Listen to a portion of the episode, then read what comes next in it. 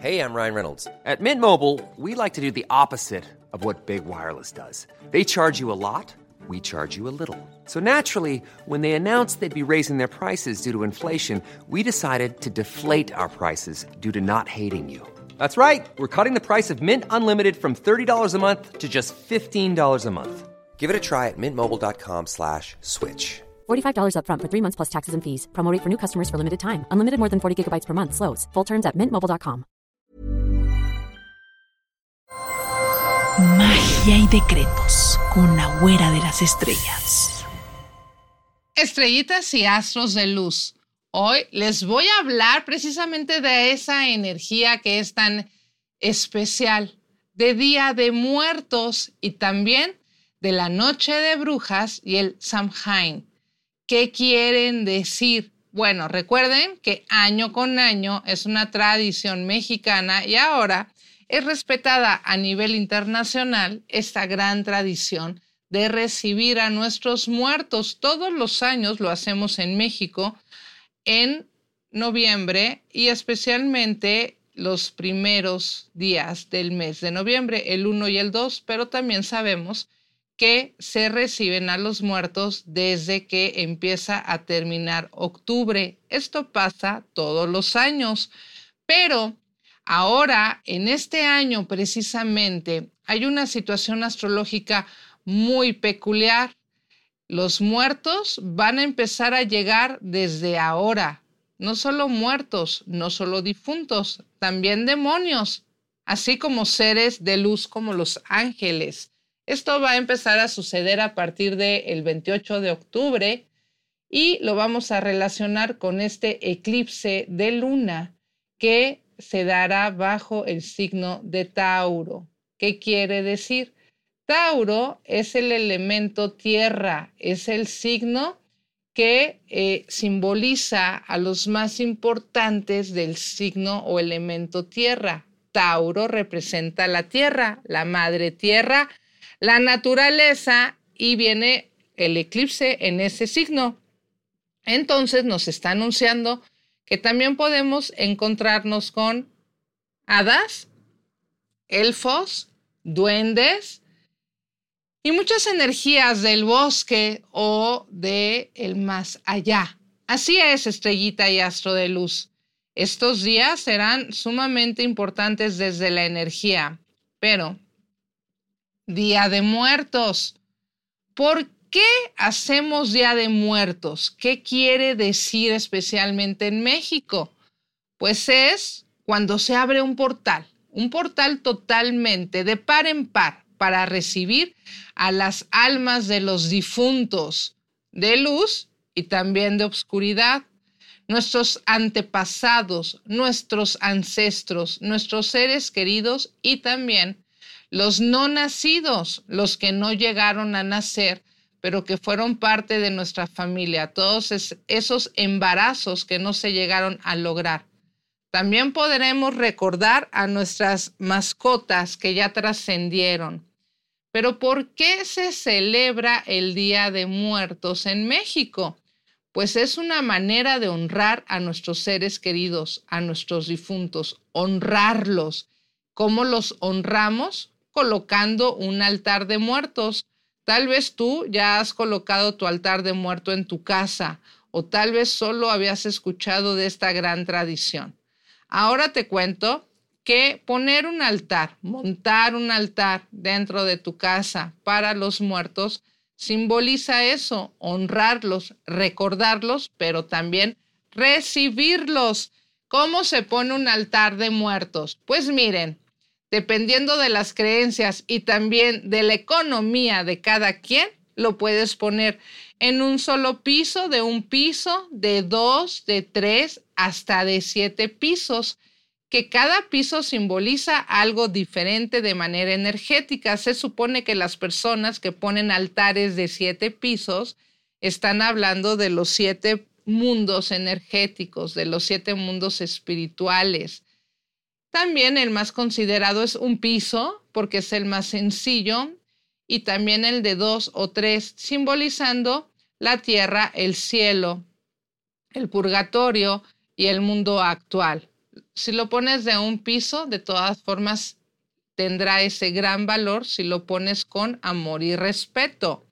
Acuérdense que poner un altar tal vez no es tan caro o tan laborioso como tú creías. ¿Qué puedes hacer? Puedes poner tu mesa, puedes poner un mantel colorido, puedes poner un vaso de cristal con agua representando el elemento agua, una veladora, encenderla con cerillos de madera para que sea natural. La veladora representará el fuego mientras esté prendida un platito de sal de grano que simbolizará la tierra, así como las flores del cempasúchil o los panes de Día de Muertos. Los panes de Días de Muerto son, se dicen que son pan de muerto porque tienen figuras de huesitos, pero no están hechos con cenizas, como algunas personas habían creído en la antigüedad. Eso es, es un comentario para espantar a los niños, pero no es real. La verdad es que el pan de muerto son panes que se hacen tradicionalmente en México y son muy sabrosos y tienen mucho anís o diferentes flores. Saben, saben mucho a flores, pero son flores que están en perfecto estado para poder preparar este tipo de panes. Así que no piensen mal. Además, son un poco redondos estos panes, tienen alrededor de ellos pues figuras de azúcar que están formando huesos y por eso se le llama pan de muerto. Así es el pan de muerto y que ahora lo pueden encontrar con gran variedad de a lo mejor con azúcar, eh, azúcar glass, con relleno de merengue. Bueno, ya parece que les voy a hacer el comercial, pero son deliciosos. Es la época en donde podemos saborear estos grandes, estos grandes postres. Eso es lo que simboliza. También simboliza el azúcar, el azúcar que nos hace falta, ese cariñito, ese amor ese cobijo, ¿no? Porque acuérdense que el pan, dicen que comiendo pan las penas son menos. ¿Por qué? Porque tiene una sustancia que nos hace sentir más tranquilos. Es por eso que se come pan en Día de Muertos, para no estar tan tristes y poder calmar un poquito la pena. También es importante que le pongan incienso a tu altar. ¿Por qué? Porque el incienso comunica con seres de luz, es purificador. De hecho, se piensa que encender una varita de incienso te puede conectar con tus ángeles, ángeles espirituales, pero en esta ocasión Hey, I'm Ryan Reynolds. Recently, I asked Mint Mobile's legal team if big wireless companies are allowed to raise prices due to inflation. They said yes. And then when I asked if raising prices technically violates those onerous two year contracts, they said, What the f are you talking about, you insane Hollywood ass? So to recap, we're cutting the price of Mint Unlimited from $30 a month to just $15 a month. Give it a try at mintmobile.com slash switch. $45 up front for three months plus taxes and fees. Promoting for new customers for limited time. Unlimited more than 40 gigabytes per month. Slows. Full terms at mintmobile.com. Más que encender una velita de incienso, una varita de incienso, hay que poner todo un saumerio. Entre más copal, entre más mirra le pongas a tu altar, mejor sentirás la energía y se purificará mucho más fácil, porque también acuérdate que se abren portales en donde se acercan los difuntos queridos y los no queridos, los nacidos y los no nacidos, los de luz y los de oscuridad. Por eso mismo se ponen las flores de cempasúchil, que las podemos encontrar en dos colores, me parece que hasta en tres porque por ahí yo había escuchado que también hay blancas, pero los colores conocidos de las flores de cempasúchil son color naranja y color morado. Son hermosas, pero morado como rojo quemado, ¿no? Como color vino tinto. Son hermosas las flores de cempasúchil. Incluso ustedes van a encontrarse grandes coronas para estos días de muerto elaboradas de cempasúchil. Estas flores se colocan en tu altar y simbolizan luz. Entonces se dice que cuando pones flores de cempasúchil en tus negocios, en tu casa, en tu oficina, en tu altar, solo se acercarán los seres de luz estos días. Nada más que a veces están un poquito más altas de precio, pero hay muchos lugares maravillosos en donde las puedes encontrar en México, como es Xochimilco, como es el mercado de Jamaica, en los mercaditos y en los tianguis de la ciudad. Las vas a encontrar porque son típicas y son muy fáciles de encontrar en México. Se dice que la flor de cempasúchil te lleva por el camino de luz. Así que en muchas ocasiones y en muchos altares yo he podido ver que les hacen todo un camino de pétalos de la entrada de tu casa hacia el altar, de pétalos de cempasúchil. Esto es para guiar a tu difunto, a tu ser querido que ya trascendió, hacia tu altar. ¿Qué se coloca en el altar? Los cuatro elementos que te acabo de mencionar, pero no solo eso. También es importante que coloques las fotos o los nombres de tus seres queridos y de tus mascotas recordándolos. Eso quiere decir que le estás dando un lugar dentro de este altar y que hay alguien que pide y ora por ellos y que no son seres olvidados. Yo te recomiendo que también pidas por los seres olvidados que requieren luz. También por las ánimas benditas del purgatorio que muy milagrosas son. Es importante recordar a nuestros seres queridos y ponerles un altar, honrarlos y también a lo mejor hacer algún tipo de decreto o de oración. Es por eso que se hizo la película de Coco, porque habla precisamente de esta gran tradición mexicana y también del gran panteón que tenemos en México que se llama Mixquic. En un gran pueblo mágico, Mixquic recibe a todas las personas que quieran conocer el lugar y precisamente el panteón de Mixquic lo visten de flores, de olores, de inciensos, de colores, para recibir a los difuntos, a los muertos. De manera simbólica, así lo hace para todo México. También hay lugares en Morelia, en Pátzcuaro, que hacen rituales maravillosos. También vas a encontrar rituales y tradiciones maravillosas en Xochimilco, que hablan de la leyenda de la Llorona. Ahorita lo puedes encontrar y todos los mexicanos nos gusta colocar nuestros altares para recibir y honrar a nuestros difuntos. También puedes colocar en tu mesa, según tu economía, lo que le gustaba a tu difunto comer, lo que le gustaba tomar, si le gustaba fumar,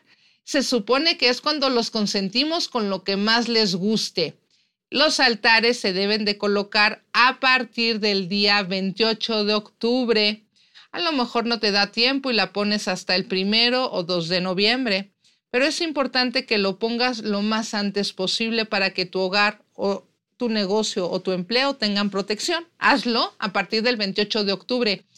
Y dices, cuando pongas tu altar, que tenga su cempasúchil, su agua, sus flores, su sal, sus velas, sus inciensos, sus fotos, sus, los nombres de los seres queridos, los que, lo que les hubiera gustado. A lo mejor pones una ofrenda con flores, con frutas, o lo que más les gustaba comer en esta vida y degustar.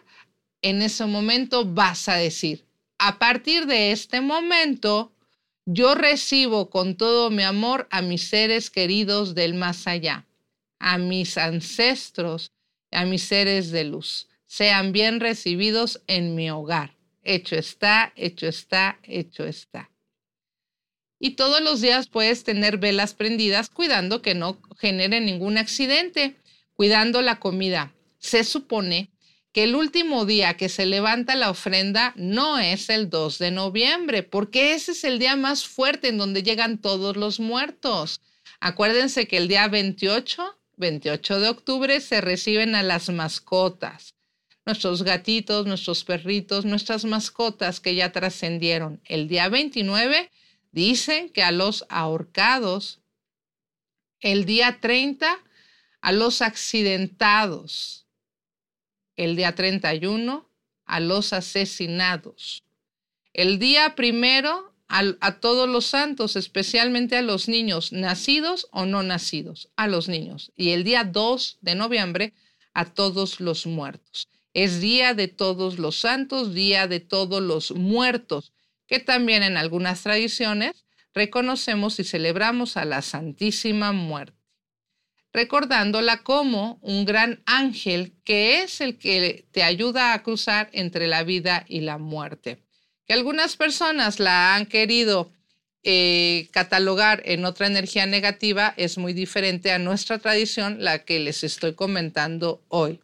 Así que este 30 precisamente y 31 que se reciben a los asesinados y a los que perdieron la vida en accidentes o en situaciones muy catastróficas, se va a unir con la Noche de Brujas, el 31 de octubre, la Noche de, la noche de Brujas. Es Halloween y tú te vas a, tú te vas a dar la idea de que tal vez es simplemente publicidad de otro país, que es una fiesta gringa, como ustedes le dicen, y no es así.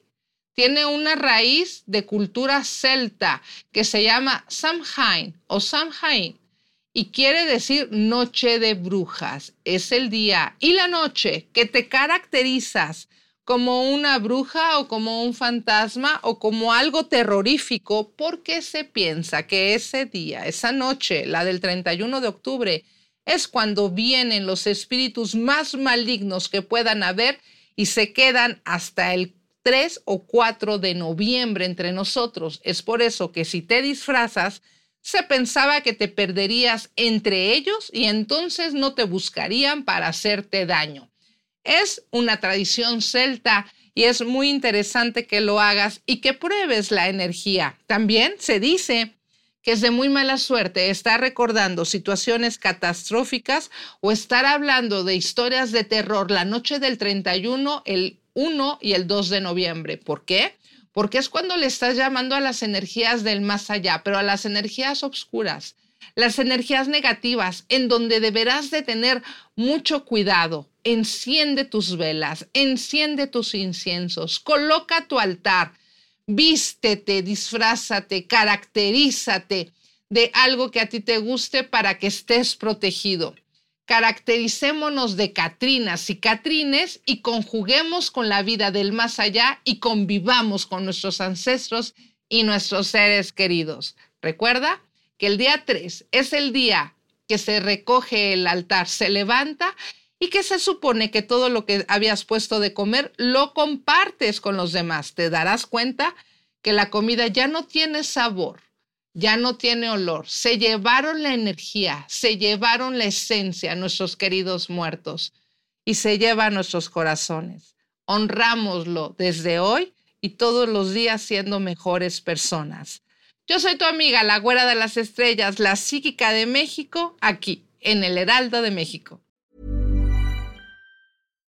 Why don't more infant formula companies use organic, grass-fed whole milk instead of skim? Why don't more infant formula companies use the latest breast milk science? Why don't more infant formula companies run their own clinical trials? Why don't more infant formula companies use more of the proteins found in breast milk? Why don't more infant formula companies have their own factories instead of outsourcing their manufacturing? We wondered the same thing. So we made ByHeart, a better formula for formula. Learn more at byheart.com.